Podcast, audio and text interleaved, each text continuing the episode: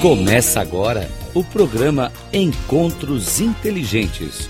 O sucesso na visão de quem chegou lá, com Mário Divo. Rádio Cloud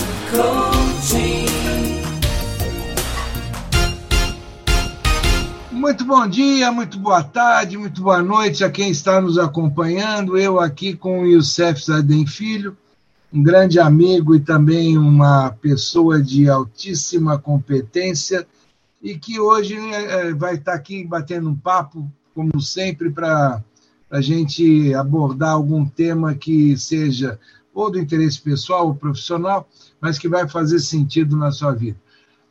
Youssef, muito obrigado aí por, eh, por esse bate-papo, esse tempo que você vai dispor. Eu queria que você se apresentasse para o pessoal e sempre antes de dar o tempo da apresentação, eu lanço uma pergunta casca de banana.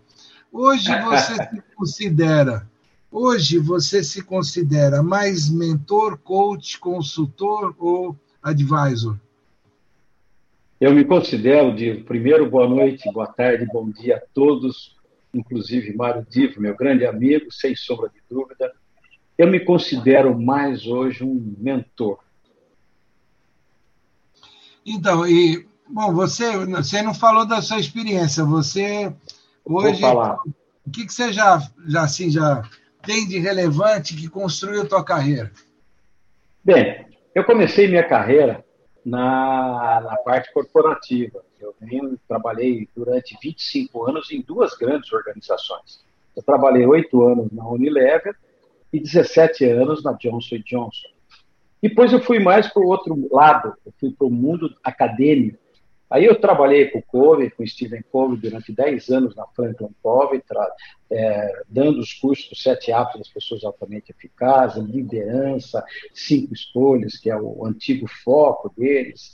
E trabalhei também com o Christian Barbosa na área de administração de tempo e produtividade, onde eu dava os cursos que o Christian produzia, os livros que ele escreveu e tudo.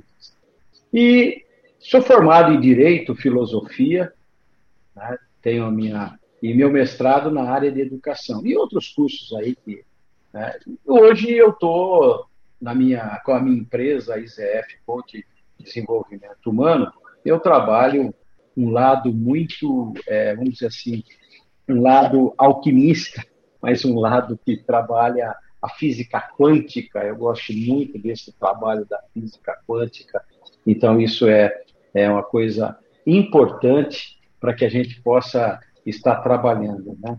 Então, é, a minha jornada é essa. Hoje eu estou aí coordenando uma universidade, comprando uma outra escola de psicanálise, ficando sócio dessa escola. Estou fazendo algumas coisas nesse sentido para poder sempre. Meu, minha missão é ajudar as pessoas a crescerem, vê-las crescerem, e assim a minha missão vai estar cumprida. Então, esse cara aí, plagiando o Carlos, sou eu. Pelo que você está me descrevendo, você não só gosta de ajudar os outros a se desenvolverem, mas você começa dando exemplo, né? Se desenvolvendo Sim. continuamente, sempre estando num, num aprendizado e numa aplicação constante, né? Aí você falou da física quântica. E, me explica onde é que a física quântica entra dentro desse. Aliás, para quem não conhece, até dá uma ideia eh, do que é a física quântica dentro desse contexto. Olha que coisa bacana, né? A física quântica são as energias que o universo emana para a gente. E nós emanamos, nós aqui, quando você estuda física quântica, ela foi uma coisa que Deepak Chopra estudou muito tempo, um físico indiano, é, também o Fitzgerald Capra estuda isso há muito tempo, mas ela é uma coisa que vem dos antigos magos, Lá de trás, eles observavam ah, o universo, os planetas. E para entender melhor como funciona toda essa energia, eu fui estudar planetologia na USP. É uma matéria da, do curso de astrologia, astronomia da USP. A planetologia é uma disciplina delas.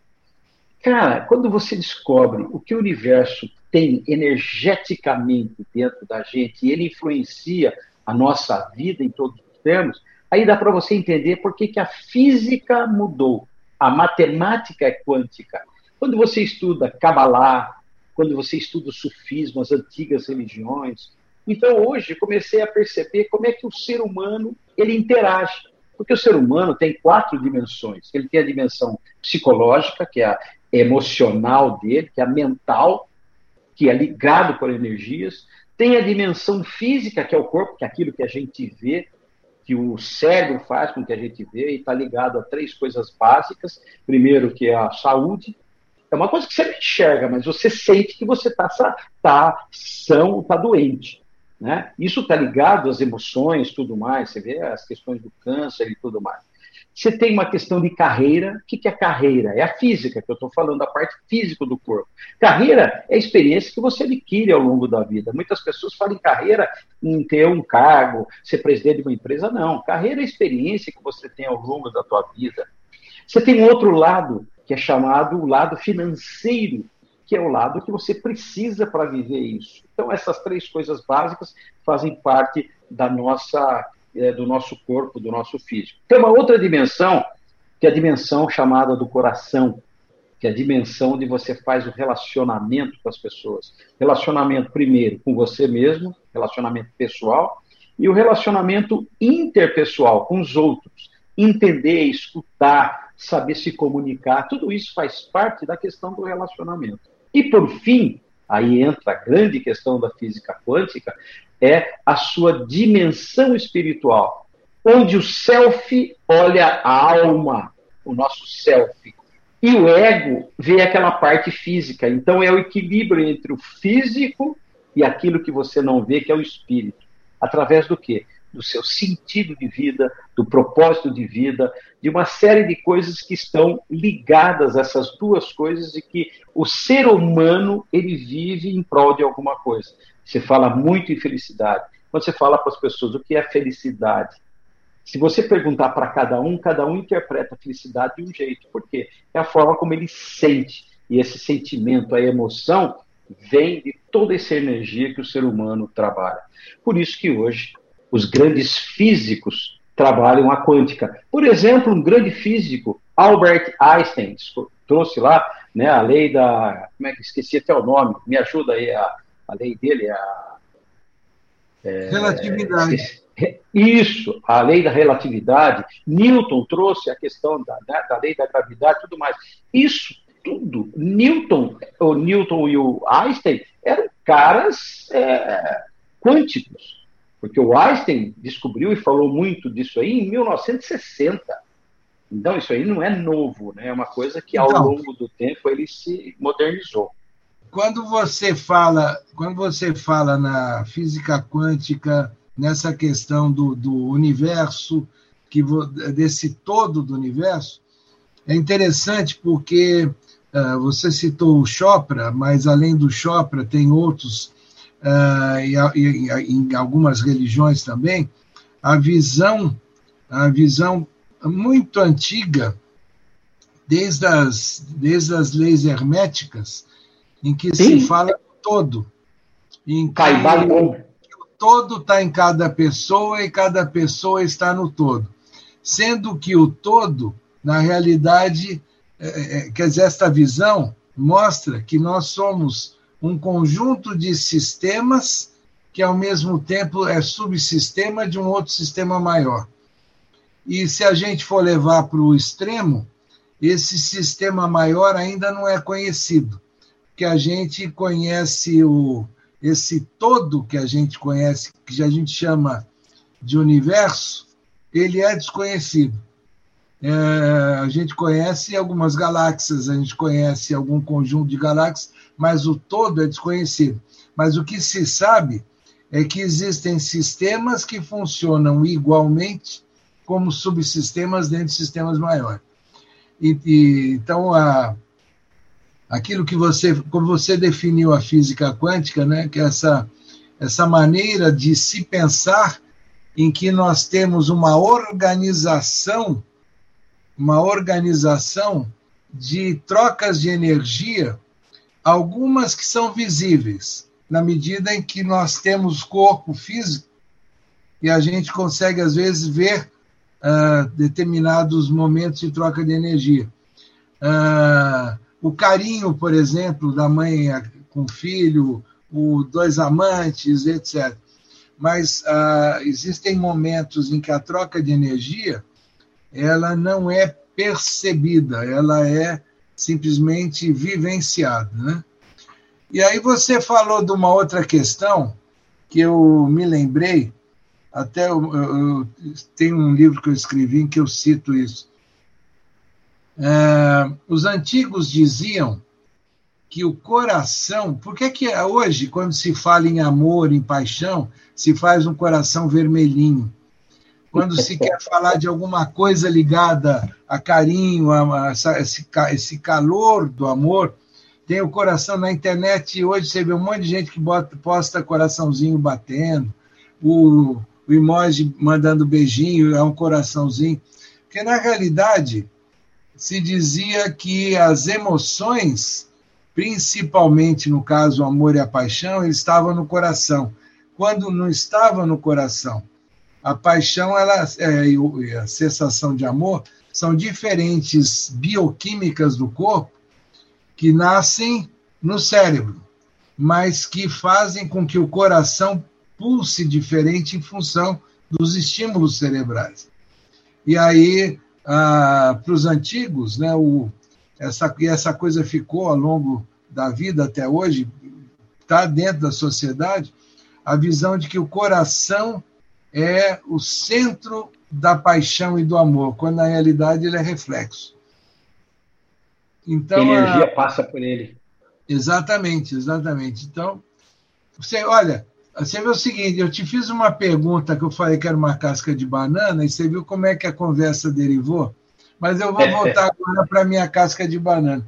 Sabe por que, que eu te fiz essa pergunta? Porque é. eu tenho uma posição pessoal, mas gostaria de ouvir a sua.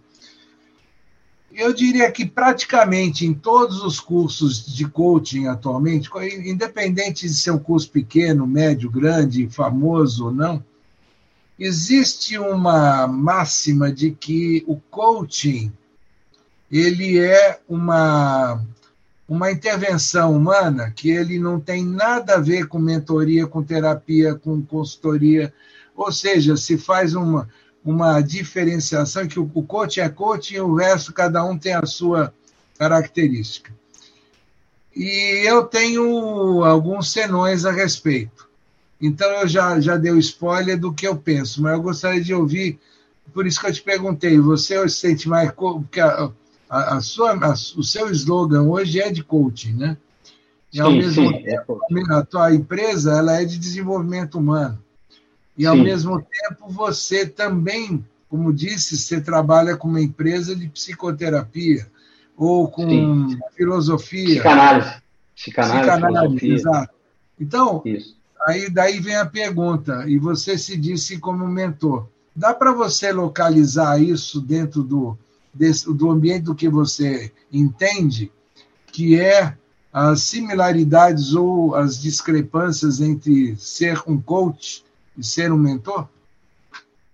Sim. E um consultor? É, é tem tudo isso. É, eu baseio as minhas, toda essa, essa relação entre essas coisas em três disciplinas que são fundamentais na área humana. A primeira delas é a fenomenologia. A fenomenologia, ela, ela traz o fenômeno que está acontecendo atual, e você estuda isso, só que tem mais duas coisas que estão por trás da fenomenologia. Primeiro, a maêutica, que ela é muito usada no sistema de coaching. A maêutica é a arte de se fazer perguntas. E quando você faz perguntas, você está tendo uma comunicação com o seu cliente. E essa comunicação depende de uma coisa muito importante, a escutativa. Escutar, mas não com a intenção de responder, escutar com a intenção de compreender o outro. Ou seja, você sai do seu referencial e entra no referencial do outro. Mas por trás disso, quando você usa a maêutica e ele te responde, você precisa de uma outra disciplina chamada hermenêutica, que é a arte de interpretar aquilo que está por trás do que ele está falando. Por isso que às vezes se confunde coach com mentoria, com com aconselhamento, com psicologia, com psicanálise, com um monte de coisa. Por quê? Quando você trabalha isso, quando você tem tudo isso trabalhando dentro do, de você, a pessoa que é preparada, ela consegue distinguir. Por exemplo, eu estou num processo de coaching. Preciso fazer uma pergunta e preciso entender aquela pessoa. Como eu aprendi a escutar ativamente, eu deixo a pessoa trazer à tona aquela, aquilo que ela precisa. Mas sem que eu tenha que dar para ela uma resposta àquilo que ela está fazendo, a não ser que ela me peça. Quando ela me pede o que ela, que ela quer fazer, eu saio do, do ponto de coaching e entro no ponto de mentoria se eu tenho experiência naquela área.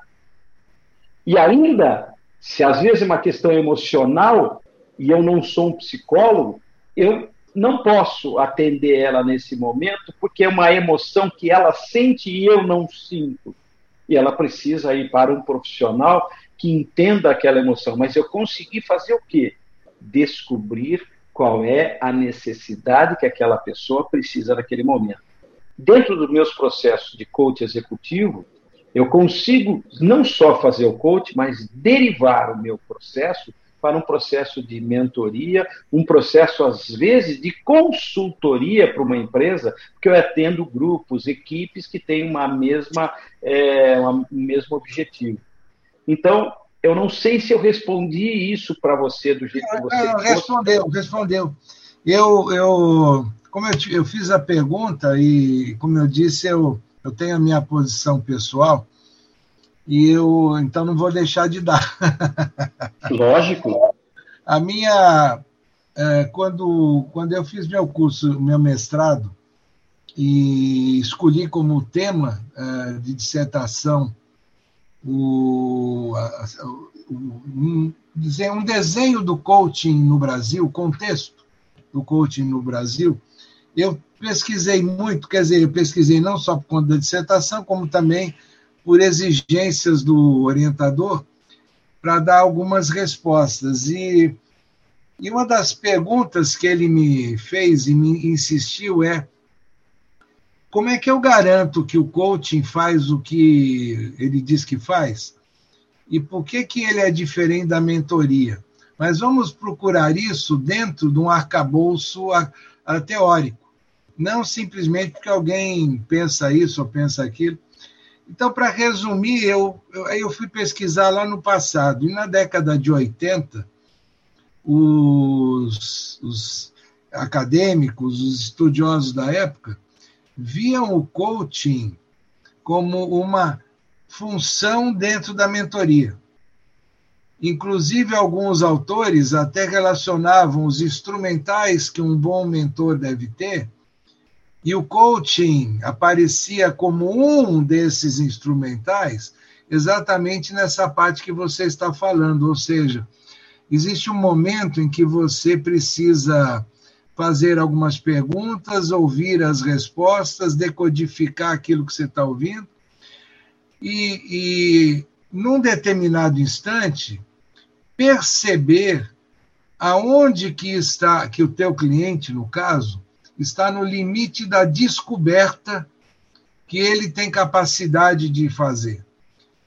Uh, porque muita, muitas escolas dizem, não, você tem que ir perguntando, perguntando e manda o cara procurar não sei o quê, enfim. Mas só que hoje ninguém tem tempo para ficar gastando nesse, nessa busca contínua. Então, neste instante, eh, de, nos, principalmente dos anos, no começo desse século aqui, nos últimos 20, 20 e poucos anos, ganhou muita dimensão o coaching como a busca, o conflito lá, e principalmente baseado no livro do Timothy Galloway, o, o Inner Game, base, o, o, conflito do self 1 e self 2, né? O, os dois que ficam Sim. brigando entre si para a descoberta, para o caminho. Só que, só que você precisa ter alguém que esteja ali percebendo o seguinte: qual foi, qual, onde é que está o limite que esse cara pode continuar sozinho ou eu preciso dar algum input para ele, alguma ajuda, algum empurrão. E, e, é o que o coach esportivo faz, é o que se trouxe isso para um ambiente corporativo e até pessoal. Então, o que eu vejo hoje é basicamente tudo que você falou, ou seja, o coaching ele, ele tem um instrumental, ele me, me leva a fazer um determinado trabalho, mas há um momento em que ou eu viro um mentor e ajudo, ou então nós vamos ficar patinando e antes do cara ter resultado, ele vai ficar é, frustrado, irritado, carimbe com que adjetivo quiser. E aí, então a gente acabou pensando igual, sem a gente ter combinado antes. Mas, Cef, olha, eu, eu, adorei o papo, mas esse aqui, como é um papo tipo de bar, o garçom está chegando e pedindo para a gente sair, que está fechando a casa. Eu gostaria que você te desse suas palavras finais aí, a gente marca outro dia para continuar e levantar outra polêmica. Ah, legal. Como um bom coach, eu sempre termino com uma pergunta, porque um jovem chamado Bruno Jimenez me fez uma entrevista e eu fiquei assim, pasmo, né? Adorei demais a pergunta. Ele falou: Você nasceu para ser o que você nasceu para ser? Ou você nasceu para ser o necessário para ser? Eu respondi: Eu nasci para ser tudo que nasci para ser. Pense nisso você também e faça essa pergunta para vocês que estão nos ouvindo. Você nasceu para ser tudo que nasceu para ser? Bom, é, em outro momento eu te respondo. Nesse instante, o garçom está empurrando a gente para fora. Eu agradeço demais a tua atenção e, e vamos manter sempre esse canal aberto para outros bate-papos tão agradáveis como esse. Ok, estou sempre à disposição, Mário. Um abraço para você. Um abraço também.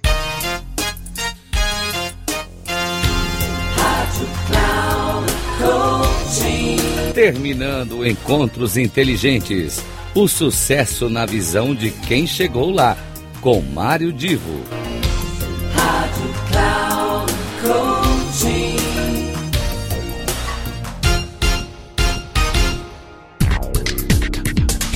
Não perca Encontros Inteligentes.